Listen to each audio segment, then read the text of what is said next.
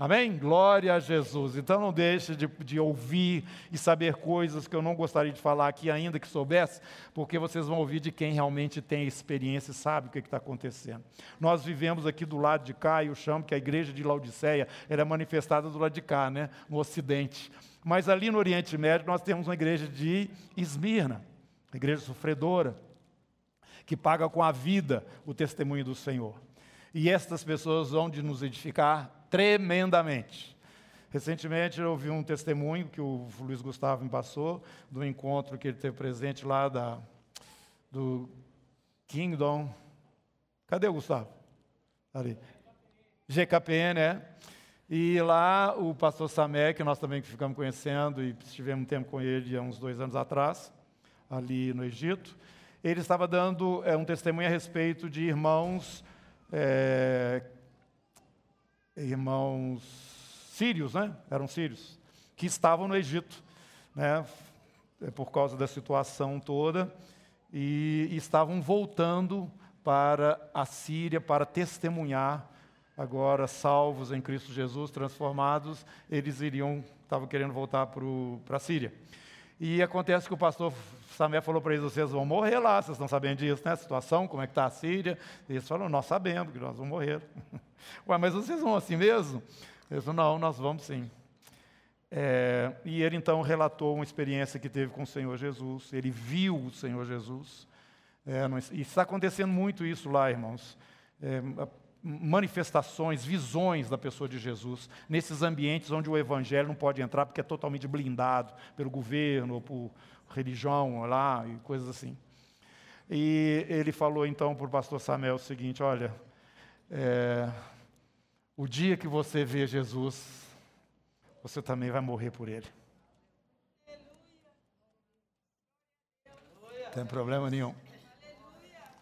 Porque a experiência do pastor Samé foi como a minha, como a sua. Um dia ouviu o evangelho, creu no Senhor, entregou, mas não viu Jesus ainda. Aliás, bem-aventurados que não viram e creram, já falei isso várias vezes. Nós vamos ter esse privilégio. Jesus não é um espírito boiando lá no céu que vai te recepcionar, não. É um homem. Encosta na pessoa do seu lado, por favor, vê se ela está aí, só para saber se ela está aí. Aleluia você vai poder tocar no Senhor Jesus.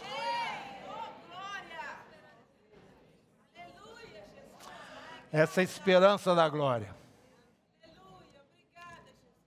O amor de Deus encarnado, né? Na pessoa do Senhor Jesus.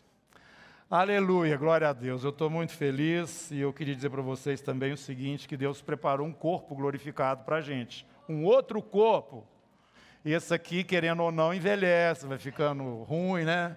Mochibento, quebra tudo, vai passando. Mas esse corpo não pode ser arrebatado para encontrar com Jesus nos ar, porque a alegria vai ser tanta que ele não vai suportar. Deus vai nos dar um outro corpo. E nós vamos usufruir coisas que esse aqui não suporta. Coisas de glória, coisas de prazer da parte de Deus para aqueles que um dia confiaram suas vidas a Ele. Então, meus irmãos, infeliz seria você e eu se não tivéssemos essa expectativa em Deus, a esperança da glória. Porque tudo que você pode experimentar aqui nessa terra e viver em função, ou querendo e buscando, como sendo a última coisa, isso tudo passa.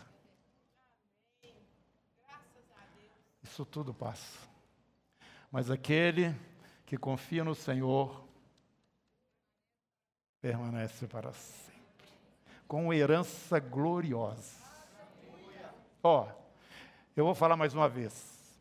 É, é bom que você vai decorando.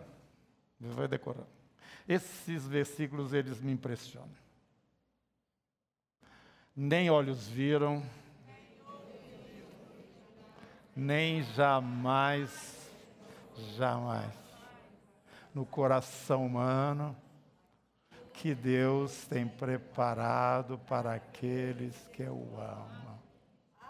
Você ama o Senhor?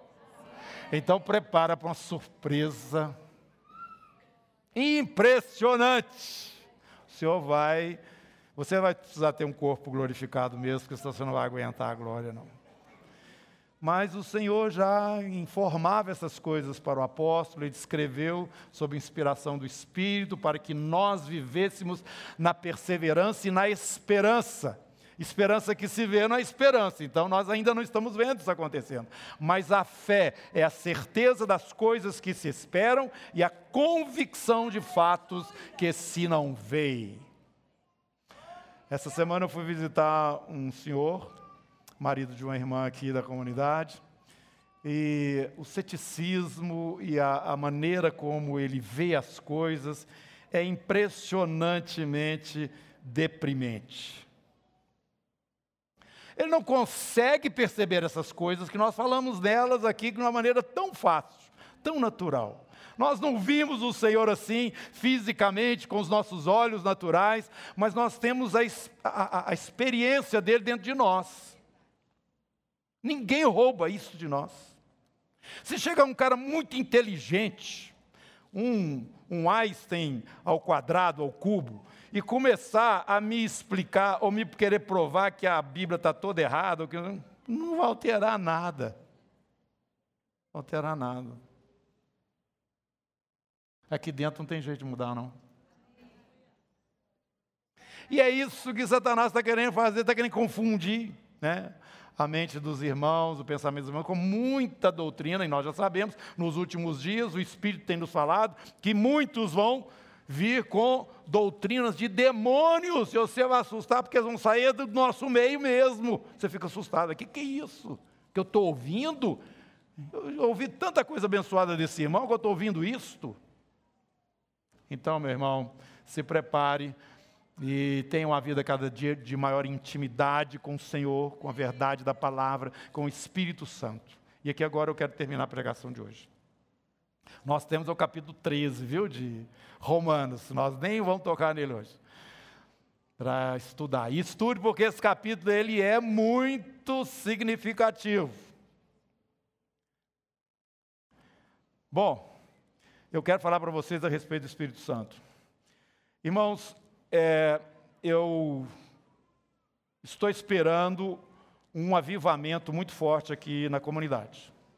Eu não vou falar na igreja, não, porque eu sei que a igreja, no sentido geral, vai estar acontecendo isso. Mas eu estou esperando para aqui. Estou esperando que o Senhor encha a sua vida de tal forma que você se reconheça mudado, se reconheça transformado numa vida mais que, que expressa mais a realidade desse evangelho que você crê nele e que testifica a respeito dele.